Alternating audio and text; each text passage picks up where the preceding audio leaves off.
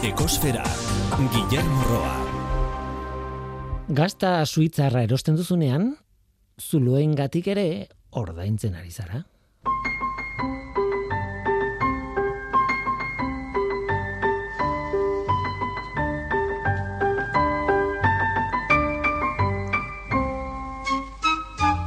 Kaixo denoi, ongietorri ekosferara. Tontakeria bat, baina interesgarria. Gruyer gazta. Ezaguna, ezta? Zuloak dituen gazta izateagatik eta ospetsua. Alare, gruyerrek ez ditu zulorik izaten. Ezagutzen baduzue, konturatuko zineten. En mental izeneko aldiz, bai. Gure gazta suitzar zulodunaren estereotipotan enkajatzen duen gazta da. Arazori gabe. Baina garai batean gruyer deitzu zitzaion suitzatik zetorren edozen gaztari eta beraz, en mental ikusita, baina gruyer izena erabilita, ba hortxe dago akatsaren jatorria. Tira, interesgarri ez da hori niri ustez. Zuloen bilakaera askoz deigarriagoa da niretzat. Zer dira zulo horiek? Nondi datoz? Erantzun azkarra da, burbuliak direla, gas burbuliak, gazta egitearen prozesuan sortuak. Bai, baina zer gas? CO2, noski. CO2, bueno, eta propionatoa, zetatoa, eta bar, bueno, gehiena CO2. Eta bakterioek sortzen dute CO2 hori. Albo produktu moduan, berez azido laktikoa sintetizatzen duten bakterioak dira, baina CO2 ere ateratzen dute. Suitzarrek ederki ezagutzen dute zer bakterio dagoen zer gastatan, zer esnetan eta zer beitan, esango nuke. Zientifikoki oso prozesu ezaguna da, orain, urte batzutatik ona, arazo bat sortu da. Gaztaren zuloak geroz eta txikiagoak eta urriagoak dira. Aizue, bilakaera. Agroscope izeneko institutuan, suitzan, ikertu duten zuluen desagerpen hori, eta emaitza, emaitza bitxia zen. Egia da, bakterioek sortzen dituztela zeoi burbuliak, baina horrek ez du dena azaltzen. Burbulia bat gasaren pilaketa bada eta toki jakin batean gasa pilatzeko zerbait behar da toki horretan. Azkenean, esneak berak dituen hauts partikulak dira burbulia horien jatorria. Normalean, beserri ingurutan, ba, belarrak askatutako partikulak, polena edo beste mota batekoak, horiek dira. Kontua da gaur egun gazta egiteko prozesuak askoz garbiagoa dela tradizionala baino, eta horixe.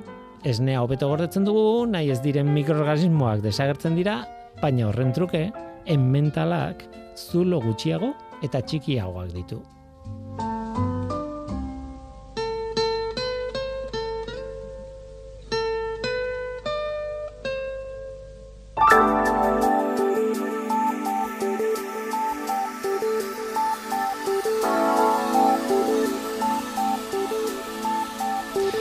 Tira eta CO2 kontuak, CO2 kontuak, ez gaztarenak. Atmosferako CO2 konzentrazioari buruzko datuak egarri barritugu orain, igandeko datua da, ekainaren laukoa. Lareunda hogeita lau koma laurogeita zazpi ppm izan da maunaloa sumendiaren behatokian neurtua. Berriz ere oso zenbaki altua, berriz ere esan behar urteko maksimoan gaudela orain gare hontan, baina berriz ere nabarmendu behar da urtengo maksimoa iazkoaren gainetik dagoela iazko ekainaren lauan, datua lareunda goita bat, koma amairu ppm izan zen, ura ere oso altua, baina urtengoa, baina iru ppm eta erdi basuagoa gutxi gora bera, ia lau. Zeo biren konzentrazioak jarraitzen du igotzen, urtez urte. Hori ez da berri ona, berri ona izango litzateke, zeo biren konzentrazioa berreunda laurogei ppm ingurukoa izatea, eta ez lareunda hogeitik gorakoa. Iratxetik paperera proiektua mundiala da. Bastanen malerreka komon zerbitzuetako jendeak eramandu aurrera. Ideia, bueno, simplea da, iratxe, iratze, barkatu, edo garo gehiegi dago mendi horietan eta iratze horrekin, ba, dibidez, zergatik ez, papera egin daiteke. Ez da raza, baina egin diteke. Eta bide batez, baiaran proiektu solidario bat sortu zuten hori egiteko. Ba, iratzetik paperera proiektuaren emaitzak aurkeztu dituzte dagoeneko eta gaur Malerrekako Isabel Elizalde izango da gurekin eta Tolosako paper eskolatik mentxoa hiertza.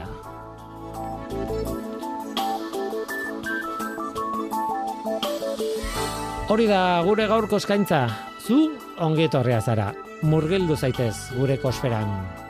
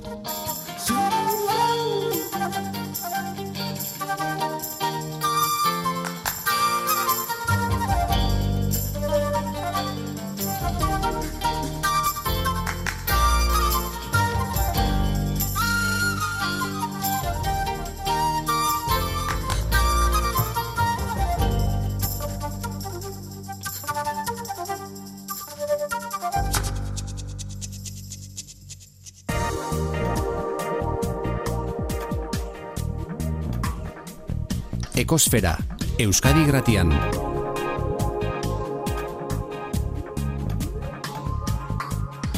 Ekosfera. Egia esan nik garoa deitzen diot, baina beste izen bat da iratze, iratzea. Ez nekien zen, e, bueno, jende hau ezagutu baino lehen, hortik papera atea itekela. Eta ez nekien, gainera, iratzetik papererako e, bueno, prozesu horretan, e, edo prozesu hori, teknika hori, edo bihurtu daitekenik proiektu izugarri polita. Isabel Elizalde, Malrekako, Malrekako mon zerbitzukoa. Kaixo, ongitorri? Arratxalde on, Guillermo, ongitorri. Eskerrik asko e, nirekin ere daukat e, nolabait alde teknikoa zarreratzen dena e, kasu honetan mentxua hierta Tolosako paper eskolakoa mentxu kaixo kaixo kaixo Guillermo e, pixkat berandu nabil badakit e, apirilean aurkeztu zen dituztelako lehenengo proiektuaren emaitzak eta bar Baina, bueno, duela ez dakitzen bat izan zen. Duela bi urte, hasi ginala honetaz hitz egiten hemen ekosferan, Isabel, gogoratzen? Pues, mm, ez dakite bi urte, bino bai, hor non bait izan entzen, orain dela ja bi urte hasi ginen e, gaiunekin, bueltaka, bueno, aspaldiko ideia zen, bino bai, bai, bi urte e, nik uste politak izan du direla, arrunt interesgarriak, eta, bueno, emaitzak ere politak eta ilusio garriak, ikusko dugu aberria gero ze, ze, zertara, zer gauzatzen dugun, bino egilerran, guain arte egindakoa arronpolita izan du da eta ilusiokin e, baseitzeko bai. Niri gustatzen zait asko biltzen dituela gauza pila bat. Batetik, mendian dagoen arazo, bueno, basogintzako arazo bat esango dut. Gero azalduko dugu zer den iratzearekin. Bestetik, alde teknikoan, edo, bueno, nola egin papera idatzetik, mm, edo zein landaretatik egin daiteken bezala, edo ez, hori kontatuko dugu ere bai. Eta bestetik, bazuelako alde sozial bat, eta alde, bueno, komunitario bat e, zuen baiaran, ez da, Isabel?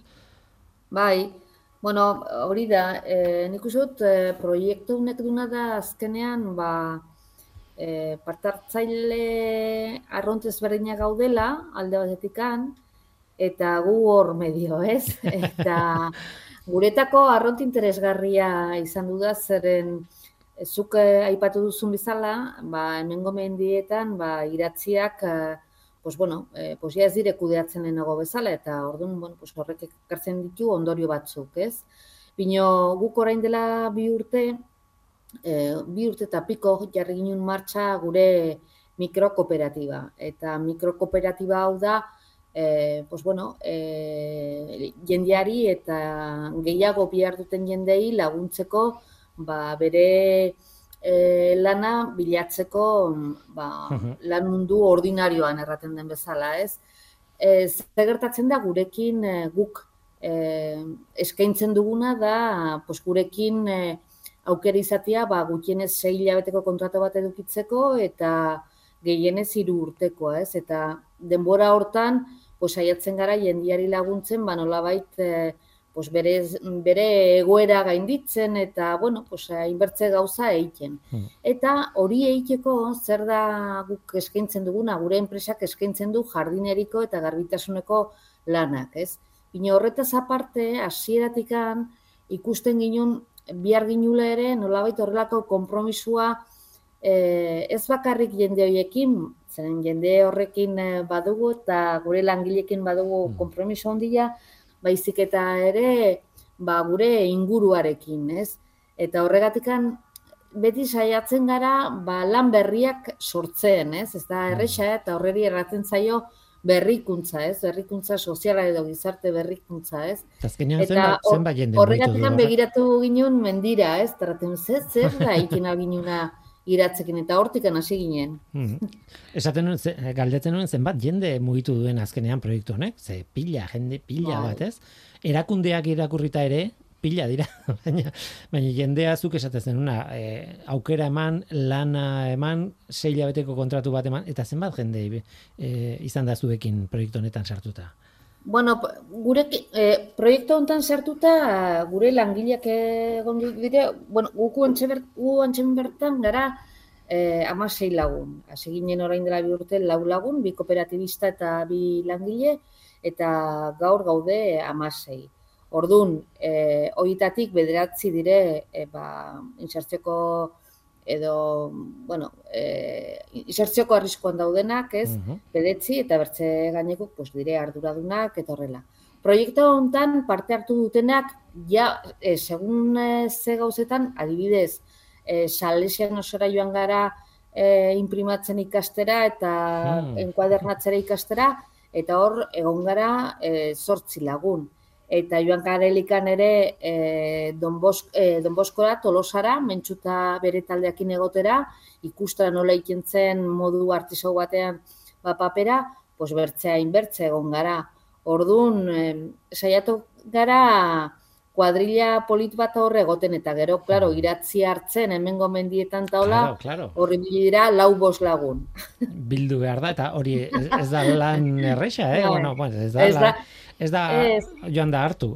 ez da... E, bai, gainera hemen suerte izan dugu, zeren joan ginen e, zunbileko udaletxera, ber ja hemen uh -huh. herriko mendietan hartzen alginun iratzi eta rantziguten baietz, eta gero, bueno, pues, hor hartu ginen iratzia, bino gero, claro, e, Don Bosko ikastetxetikan, mentxuta horiek erraten ziguten, bai, bino bihar dugu, zera ostuak kendu eta horrelako tamaino batean eta claro, makinak ez daude hortarako ordun hori eskuzeikia pues bueno, pues badu bere bere lana eta bere pazientzia duki behar eta gure tram, tramankuloak ere asmatu egin ditugu. Batez ere patxik asmatu egin ditu. Dena den, mentxu hemen zaudela, nirekin estudian zaude zuzenean, e, bueno, zuek ere papergintzan adituak bai, baina Isabelek eta eta Malerrekakoek esan zutenean iratzearekin egin dugu papera, ostra, badakit aurpegi aldatu zitzaizuela, ez? Ez da inerresa, ez da edo zintokitatik hartu zelulosa eta egin. E, ez da insimplea. Ez, eta guri baino gehiago, eh, Juan Barbe izan zala gure laguntzaile. Da hori eduki dugu bide lagun, ez? Papera eskuz egiteko bera dalako, ba, er, hortan aditua eta erregea. Eta berari esan genionean esan zigun, baina ezin dezute beste landare erresagorik hartu. eta eta ba, esan genuen, ba, ez, e, horrekin, eta bueno, ba, hortxe ibiligea burrukan, ez, eta, eta lortu lortu dugu. Orduan, ba, bueno, hori, hori oso esanguratsua da azkenean. Isabelek aipatzen zuen, hori, eh, ostoa kendu eta zurtoina hartu, eta hori bidean ikasi duzu, ez? E, mm, bai. E, logikoa da, papera itea zurtoinekin, nik esango nuke, ia dozen landarekin, baina hala ere, e, zein edaki. Hori da, bai, bai. Eta bueno, egia esan, esan behar dut, e, azkenengo pare bat aste damazkigula hor, e, ba, ikasle batzuekin ere pixkat azkenengo frogak edo egiten. Uh -huh. proiektua bukatu da, baina bueno, hortxe egea ez geratu garen duda eta hoiekin, ba, bueno, probatu dugu hau, bestea. Eta egia da, ba, ostoak eta dena sartuta ere, berdintxu bateratzen da. Orduan, e, bueno, ba, e, asko zer erresagoa da, e, dena, mm. prozesu guztia erantzako behintzat dana landare guztia erabiltzea. Horra ipatu behar da teknalia, e, egin dute e, nano eta mikrofibrak eta mhm. sortu eta bueno, ikusi haber nola lortzen ziren eta barrez, alde tekniko zientifikoena nola bait zuekin batera egiteko, ez? Hori da, bai, guk lortu duguna da, orea edo pasta eta beraiek egin dutena da, hortik ja, eta maino asko zere txikiagora, ez, eraman, eta, bueno, ba, ba da, badirudiela lehenengo aldia dala horrelako zerbait egiten dela. Orduan hortik e, artikulo zientifiko oso polita derako da. Uh Ba, daukagu teknalia, Juan Barbe, nik ezak jendeak gogoratzen duen, e, menekosferan, edo norteko ferrokarrilan izan zen. No, eh? norteko ferrokarrilan izan genuen zuk egindako elkarrizketa bat berekin, hori da, e, Euskaldun bat e, Asturiasen bizidana eta hortaz bizida, ez? Papergintza, e, artisau, artisaua eh, nola baitez, e, bai. egiten du, bai. hainbat landarekin, hainbat esaten duanean motxe gelditzen naiz. Bai. Landare pila batekin denak ezberdinak, e, bueno, esploratu, investigatu, mm. ikertu, aztertu nola egin liteken papera haiekin eta ze paper mota lortzen den. Mm eta bisitan izan zineten Asturiasen, uda, mm. aurreko udan, eta barrego bai, bai, bai, hori da, bai, bai. Eta teknalia, Juan Barbe eta zuek, eta Isabel, e, zuen aldean nola baite banatzeko edo, e, erakunde pila bat ere bai, ez? E, ez zaudete bakarrik. E, zor gero Salesianos ere egon da, Salesianos Iruñakoa, eta gero konexiones improbables. Izena, e, mundiala, eh? Salesianos? Kon, eh, Konexiones improbables izena, mundiala da, da. Bai, hoiek arabakoak dira. Eta, bueno, e, beraiek pixkot komunikazio aldetikan taula mezua nola erran, zer erran, eta gero talier batzuk ere, ba, ekintzaile itza boltzatzeko ere, e, pues, e, landu egin ditugu beraiekin. Eta gero, salesianosekin egierran e, guretako ere arroti interesanti izan du da beraien parte hartzea eta nola implikatu egin diren. Eta gero, niretako ere arront eh, polita izan du da enola implikatu diren eh, ikasleak eta irakasleak, ez, zeren eh, bai Don Boskon eta bai Salesiano zen hor ikusi dugu ba, talde batzuk arron politak eta e, nola iziren lanean ba, laboratorioan eta nola iziren lanean gero Salesiano zen ere ba, logotipoa ateratzen eta bueno, asmatu dute ere logotipoa. Nik uste dut, benetan arron proiektu polita eta borobildua gelditxo dela. Hasierako bai. fasea, hain zuzen ere, bueno, hasierako ez dakiten, baina e, garua, iratzea, jasotzearena, eta mendira joatea eta biltzea eta hori guztia, haiek ere egin dute zuekin? Ez. bueno, bai, uste dut Don Boskotikan joan zinetela, ez da, mentxu? Bai, gu pixka hasieran bai, bai. e, hasieran gu proba batzuk hasi ginean egiten e, proiektua era bat e, hasi baino lehen ikasleekin zerbait egin genula, bai, baina bueno, gehien bat, gehien bat malarreka egin du lan, bai. lan handi hori, bai. Mhm. Eta zenbat jaso behar da? ez dut galdetuko zenbat eh, ale jaso behar diren eh, zea eh, baterako, ai, eh, horri alde bai, baterako, bai. horri baterako.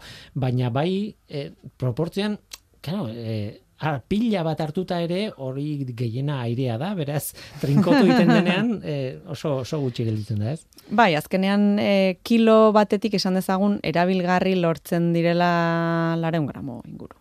Uhum. Orduan, eta horrekin zenbat horri egin ditzazkegun, ba, bueno, ba, demagun laborri. Uhum. Hala, asko jota.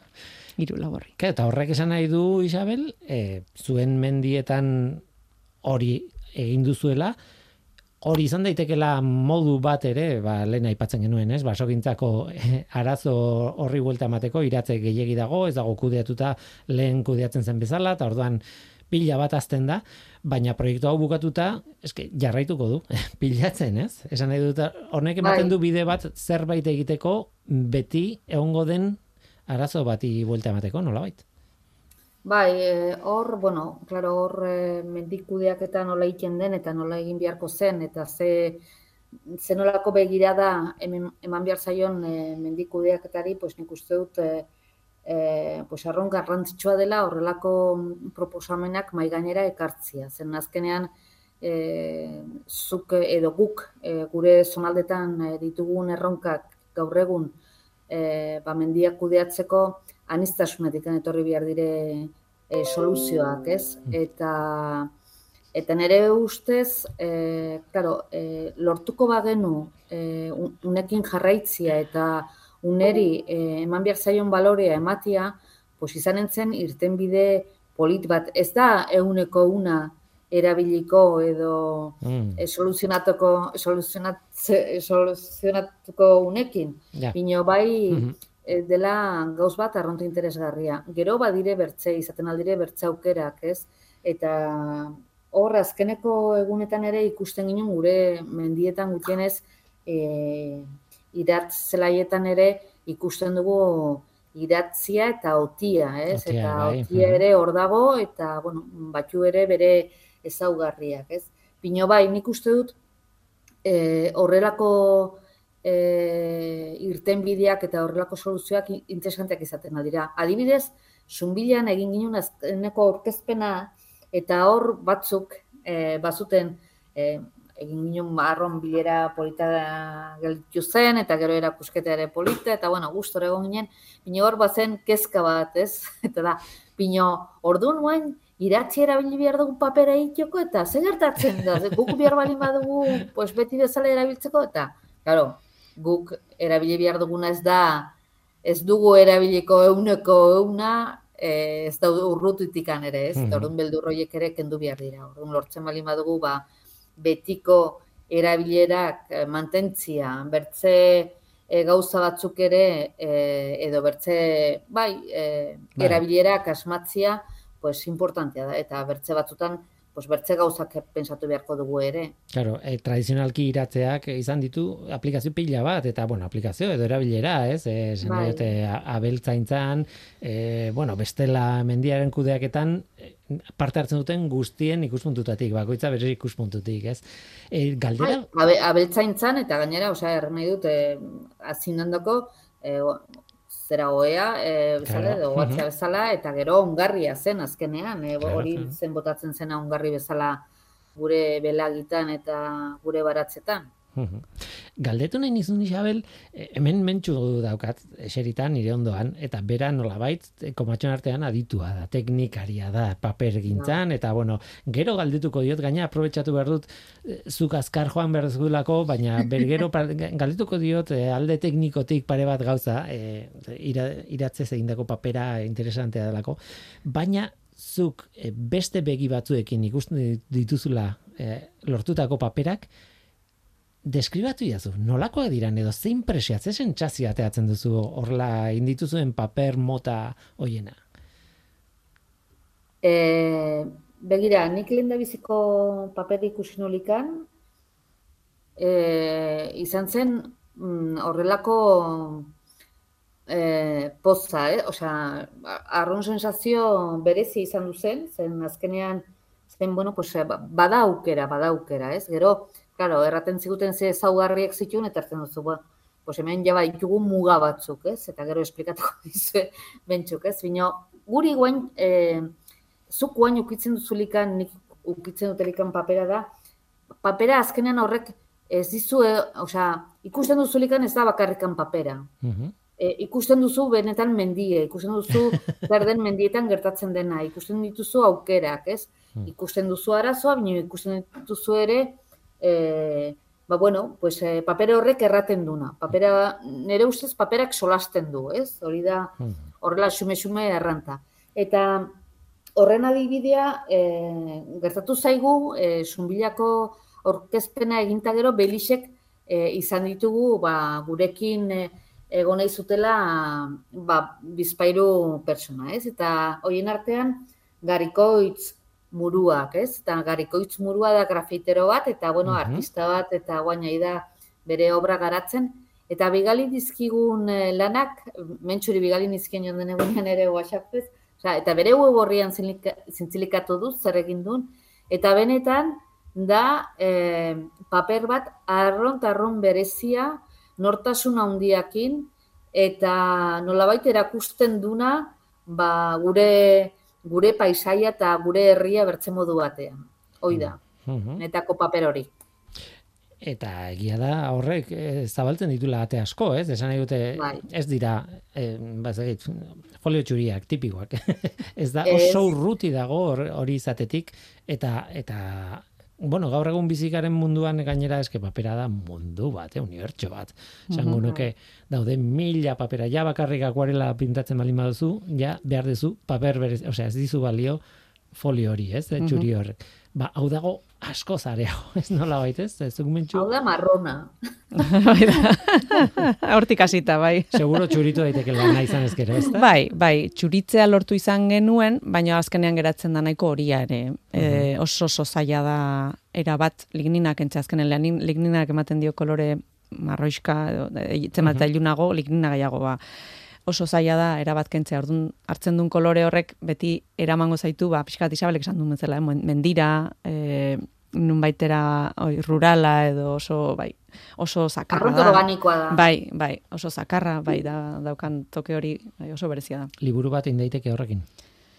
Bai. Bai, egiteagatik gertatzen dana bueno ba oso oso etakitzen bat 10 horriekin ematen du ja dala 500 horriko liburu handi bat baina bai bai mm -hmm. egiteagatik mhm. badakit produktu abera ez dela ez dela helburua mhm. helburu askoz gehiago zen prozesua eta mm batez ere ba zuk eh, Isabel kontatu duzun proiektua eta eta martxan jartzea ingurukoak eta bueno denai e, buelta bat ematea, baino baita ere gogo eta hor da atzean dagoen gogo eta maila guztietan, ez?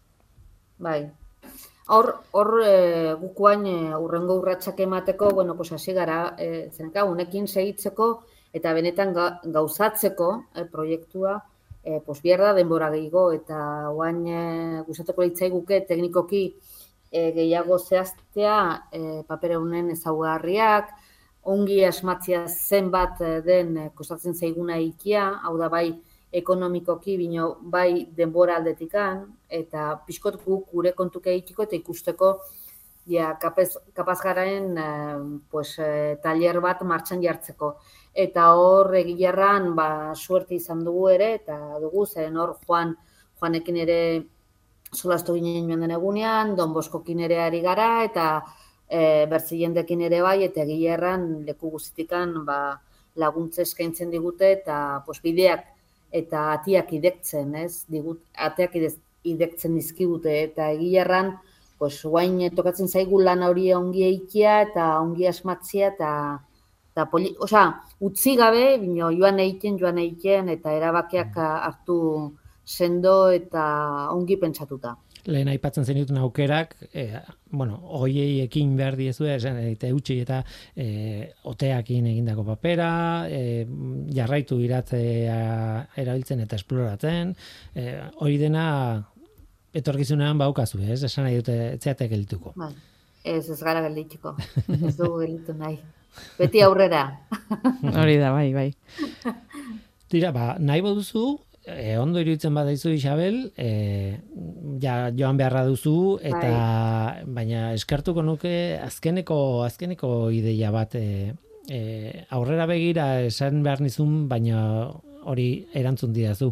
Atzera begira espero zenun alortu duzue e, un posik, posik seguro zabetela, baina esan nahi bai. dute e, bai. nolako sentsazioa gelditu zaizu. Niri e, sentsazioa arrontona, badire bi gauzanetako, eh eh, eh erraten ginunak ere. Alde batikan ari gara erraten eh atzera begiratu behar dugula gure antzinekuk zer egiten zuten eta urtikan ongi ikasi zertzen nola egiten zituzten gauzak eta egokitu hogeita bat garren mendera. Eta nik usut e, erakutsi dugula bertzadetikan nola aliantzak eta nola jende ezberdinen artean gauzak egiten aldirela ongi e, eta landaere mutara ekarri zientzia eta ezautza, ez? Eta niretako hori oso importantea da eta nik animatuko nuke jende guztiari pues hori horrela lan ere eta guk horrela segitu nahi dugu eta ulertuz e, ba beno e, zautza guztiak eta zientzia guztia ere gure guretako direla landa eramurako ere direla eta hoiek ekarri eta hoiek probestu eta elkarlanean ari bino baitere erranduten, bueno, guk erabiltzen ginen zera bat, e, hitz bat retroberrikuntza. atzera begira eta, aurrera, aurrera eta atzera aldi berean. Eh? Bai, hoi da, hoi da. Utzi dugu, utzi dugu alde batera atzekuk, e, lehena gukuk egiten zutena eta nik uste dut hor batzutan zerbait ere galdu dugula eta hori berreskuratu behar dugu. Hmm. Ba, Isabel Elizalde, bai. esan behar da, azpimarratu behar da, e, informazio gehiago nahi duenak, ba, zuen kana edo zuen e, informaziora jo dezakela, malerreka komun zerbitzuak zaretela, eta hortxe, utziko dugu, alde inberduzulako argi dago. E, Isabel, besarka daundi bat eta eskerrek asko hemen partekatzeagatik zuen proiektua. Esker mila zuei, esker mila, Guillermo. Horrengora arte mentxo. Agur, agur Isabel, berdin, aio. Eta guk jarraitu behar dugu mentxurekin, eta eh, hemen dela gainera, eske alde teknikotik e, galdetu behar dizut, paperak izugarri gustatzen daizkit. Ez dakit, zuzaren horrelakoa, baina ni Mm, papeleri batean sartzen naizenean galdu egiten dut burua.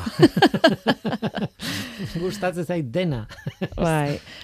nik lehenago paperarekin ez neukan hainbesteko lotura orain bai eta gainera proiektu honek eh, asko ba, bueno, ekarri dit pixka bat, ez dakit, nere familian egon da hor paperarekin erlazioa, ez? Paper fabrikatan legin dute nere familiako, nere mm. atxonak, amonak eta jende askok. Tolosarra denak. noski, edo ingurukoak. Eh? Eta ordon ba, ba, ba, hori, ba, ba, bai guain eh, honekin, gainera papera eskuz daukan berezitasun horrek, ez dakit, zerbait, zerbait dauka, ba, bueno, ba, biltze zaituena, edo erak, neri bentsat asko erakartzen nauena. Mm esan behar da, zu hemen zaudela orain e, proiektu honengatik eta baita ere Juan Barberekin egindako bisita ura eta elkarrizketa ura eta horregatik eh, izan, izan zinela.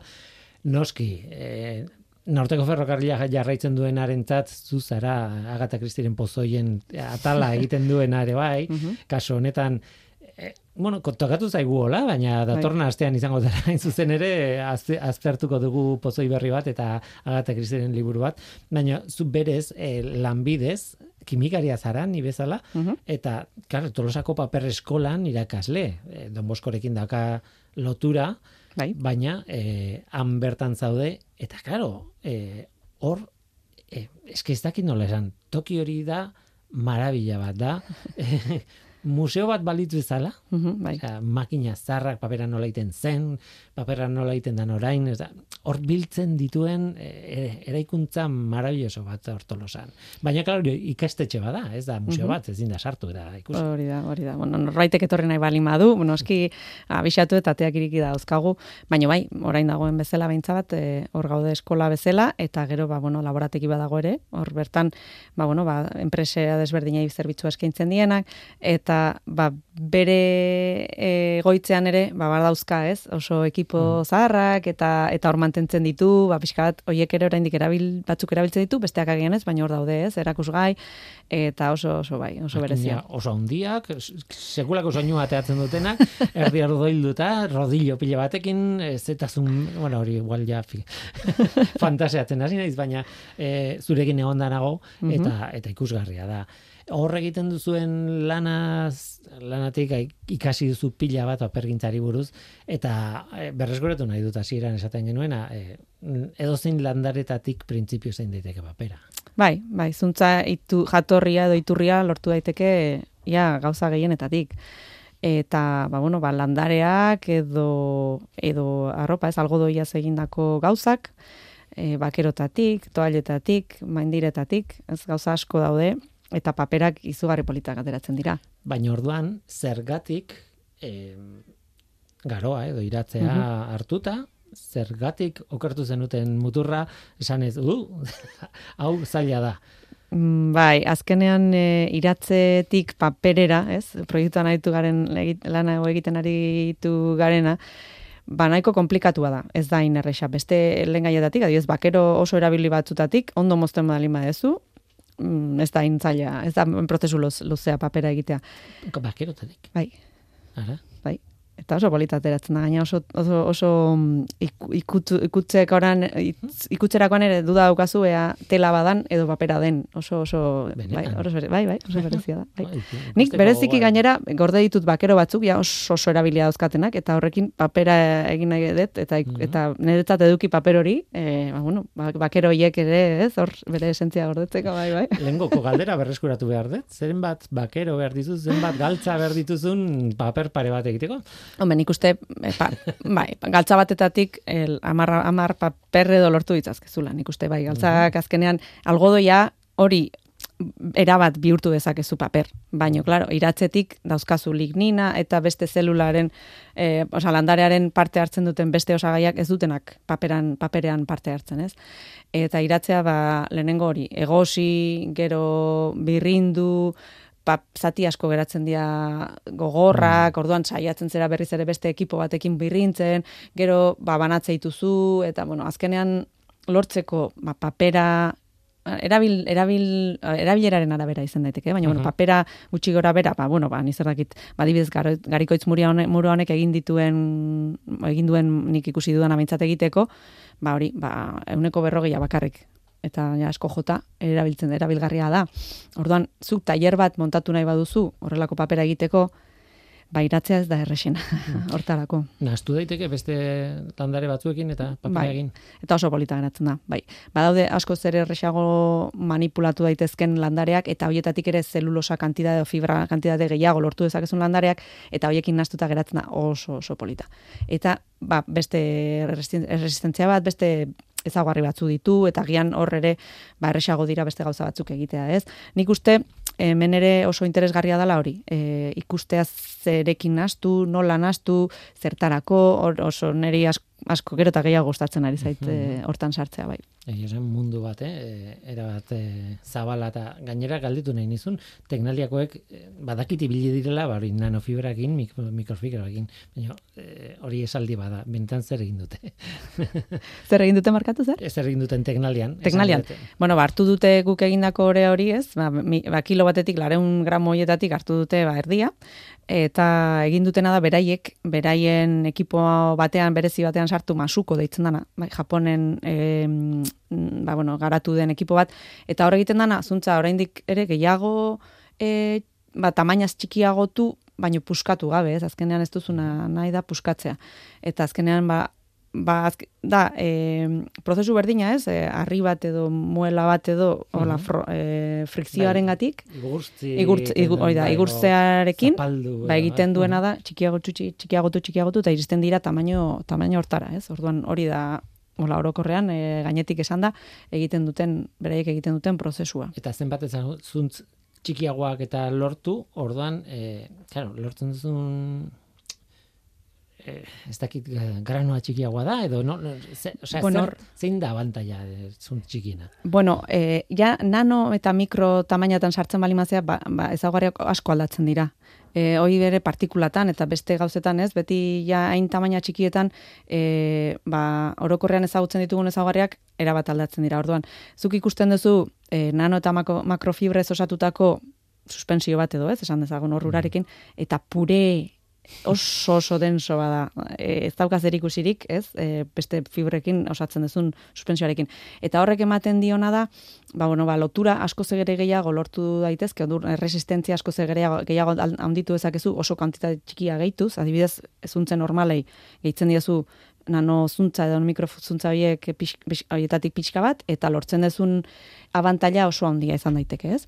Eta gero, ba, bueno, ba, agian lortu dezakezuna da, e, e, ba, hori, bustitzearen edo, ez, e, ez eta hartzearekiko ere propietate batzuk, edo beste batzuk hori ja e, erabiltzen dituzun mikrodonanofibren arabera, ez? Baina pixka bat, bai, aldatzen dira propietateak pilo bat. Claro, eske paperaz da gauza bat. Da, dia gauza pila bai, hori da, hori da, bai. e, proiektuari begira, ja, pixka bat, e, alde teknikotik atera eta, mm -hmm. bueno, ez dakit zerbait kontatu nahi ezun bestela, baina alde teknikotik atera da, e, zuk nola bizi izan duzu proiektu hau, ze, mm, egia da malerrekakoak direla proiektu honen bihotza. Mm -hmm, elkargunea, e, ez dakit, e, koordinatzaileak, baina koordinatzaile hitza oso hotza da, ez? No, hor, berotasun eman diotenak, benetan malerrekakoak dira. Zuek tarteka sartu eta atera egintzarete proiektu honen, bueno, atera ez, baina. Parte hartu tarteka, ez? Bai, bueno, gu, gu azkenen koordinatzaileak hotz, lan hotz hori edo mm. kudeatzeko lan hotz hori guk egin dugu, eh? Baino bai egia da mm. beraiek izan bai. direla eh helburu nagusia emagun, ez? Azkenean eh on, behintzat proiektua horrela e, bideratu dugu edo ez, e, zan gehien bat aztertzea, ea, papera dinaiteken iratzetik, eta gero horrek horrek irtera bat eman diezaioke ba, hori, iratzearen kudeaketari, e, malerrekako zerbitzuak e, e, mikrokooperatibari, hori izan pixka bat. Eta guretzat, ba, bueno, ba, ba, murgiltzea berriku, be, be, zerbait horrela e, inoiz o aspaldian on, ez dakigu lagu behintzat egin edo norbaitek egin duen edo ez horlako gauzetan sartzea eta ikaslei ere horrek asko ze, asko ere gehiago motibatzen die ba esaten badia zutori epkalitoko astilla batzuk eta horrekin papera egin. Bueno ba horrek hori edo zein papelerak egiten du ez? Papel, papel fabrikak orduan bueno ba horrekin Eta gainera esan behar dut ere, otearekin ere egin dugula, proba bat. Hori esan behar, no? Asko, asko gertu duzu muturra otearekin, edo... E... Uf, asko gehiago. Bai, bai, asko gehiago, bai, bai, bai, oso gogorra da. E, zuk ikusten duzu eta hartzen duzu, ez, e, pinu edo eukalipto, ez, hmm. e, bari, zatitxoak ikuste dituzu, ez? Eta zatezu jo gogorra, baina, bueno, sartzen duzu, bi, ur, bi ordutan digestore batean hor presio garekin eta, ez, olia espres batean hor, e, sosarekin, da, eta ateratzen da biguña, eta azten duzu hor, eta moldatzen duzu errez. Mautearekin imposible, oso zaila. Egin genuen, gaina nire ikasle pakistandar batekin, e, hori hartu dala burru, burru belarri proban, eta bueno, horri da. Profesora alde batera, profesora bestera, venga. Eta, eta bueno, ba, sartu genitun zatiak ez ziren oso handiak, baina bai, eta bueno, erabili behar izan ditugu, ba, genuzkan ekipo gehienak, lortu alizateko zerbait papera gero egin alizateko ordu bueno posotearen ere beste erronka bada. Mhm. Baina... Oso hasieran zabete, ez? Bai, bueno, horrekin bakarri lehenengo aldia eginda, eta esan diot, e, nire ikasleari esan diot, bea, bea izan dela lehenengoa egiten e, hori. Mm -hmm. ez dut inoiz entzun, otearekin papera egindanik. Ordan ba, bueno, ba, horre ere, horre hartu genuen dana, eh, ote guztia, horre zin ginen hasi hor pintxoak zen, hori ja gehiagizan, eta, eta, bueno, nik uste, garatzeko eta eta hobetzeko daola, baina nik uste ere bai, papera o, bai, e, zuntza ateratzeko aukera egongo dala. Eta nik uste hor, hor e, errexena edo izan litzatekeela ba, kartoi berziklatuarekin edo paper berziklatuarekin nastu, eta hori, toke polit bat eman paperari, mhm. eta, eta bueno, horrekin ba gauza desberdinak egin. Mm Hemendik denbora batera etorriko zarete, otearen e, maitzak edo maitzekin kontatu. Nahi baduzu, bai, bai, buenoski. Eta batzutan impresioa dut e, hori, dela probatzea, jo, ez dakigu, ez dakigu, baina agian zerbaitekin mm. asmatzen duzu eta bapatean hain gogorra hain trata ezina den mm. zerbait bihurtzen zue ba hori erabilgarri e, pertsonalidadekin ez dakiz ez e, bai bai bai bai. izan daiteke ere fisikoki nola tratatu lehenengo e, materia hori ez? E, lehengai hori sartu digestioan edo ez? Edo beratzen jarri baino lehen bai, oraindik hori horri adibidez ez digu garrantzi gehiagirik eman, baina bai, nik uste zenbat txikituagoa edo, hasi, ba, orduan eta erresago izango dela bai. Tira, ba, hoxe, nahi duenarak badaula, badu informazioa, bat, batez ere hori, esan behar dut berriz ere, malerreka komun zerbitzuak, Oiek, e, e, badute informazioa, hor badago zer ikusi zer kontsultatu interneten adibidez, baina ibili zaretela jende pilo bat inguruan, besteak beste tolosako paper eskola eta horregatik zade mentxu. Uh Eskerrik asko ona etortzeagatik, e, Agata Kristiren liburrik gabe, eta eskeratzen ditut, baina datorren astean hemen liburuarekin. Eh? Bai, noski, noski. Hortzain ez bukatzen, korrek eta presaka. Beraz, agur ez dizut esango, gero arte esango dizut, edo Oso ondo. Datorren aste. Datorren aste arte, bai, eskerrik asko.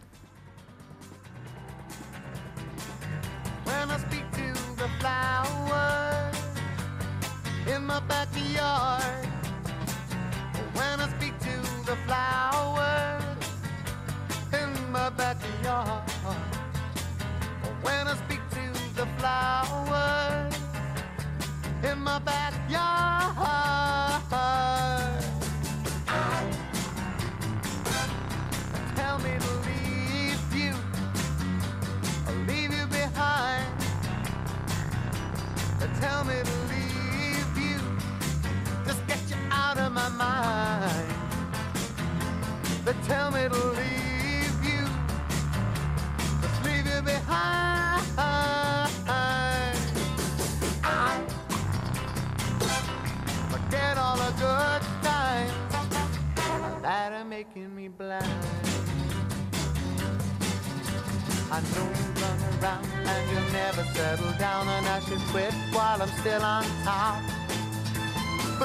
hold me, baby, in your loving arms, I could love you forever, baby. When I speak to the flowers in my backyard. When I speak to the flowers in my backyard. When I speak to the flowers in my backyard,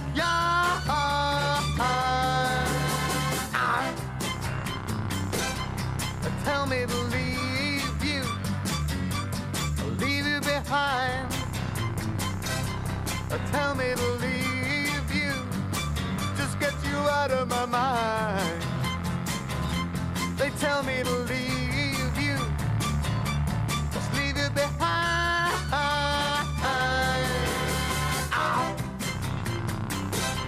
Forget all the good times that are making me blind.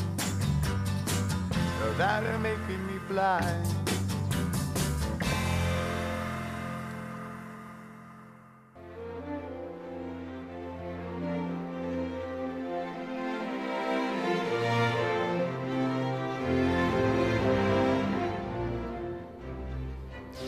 Tiratia oso interesgarria, bai, baina bukatu baino lehen beste kontu bat daukagu. Eluiarrek aurkeztu du ingurumenaz komunikatzeko dekalogo bat ingurumenaz, horrela ditzen da, ingurumenaz komunikatzeko elu jarren dekalogoa.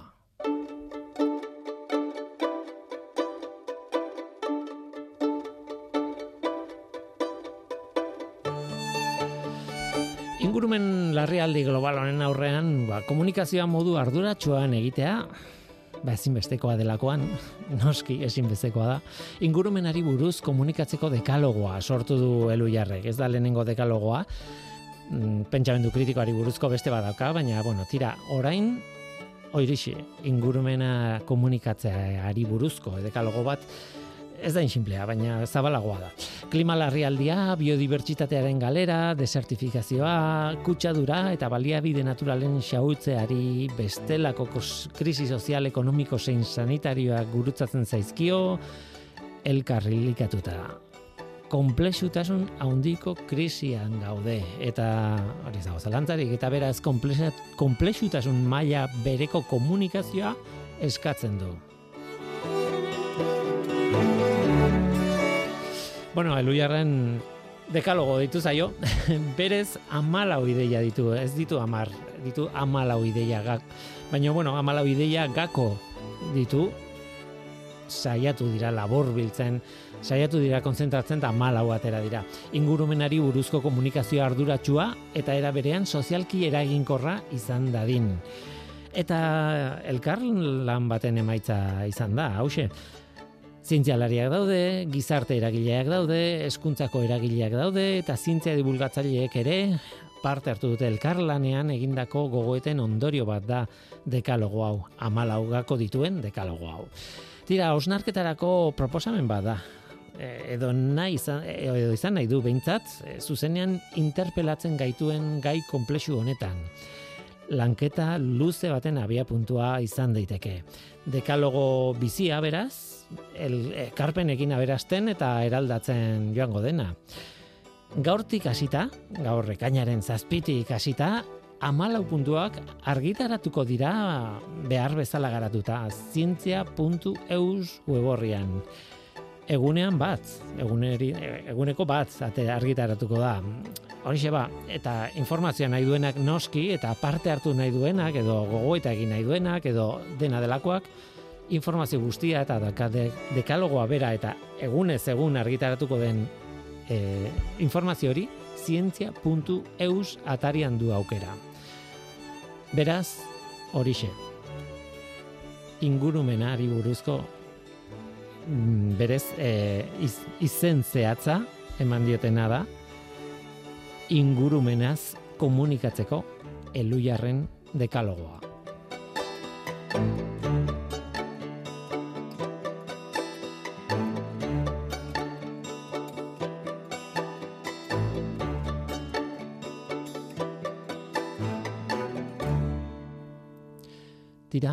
Eta gu bagoaz.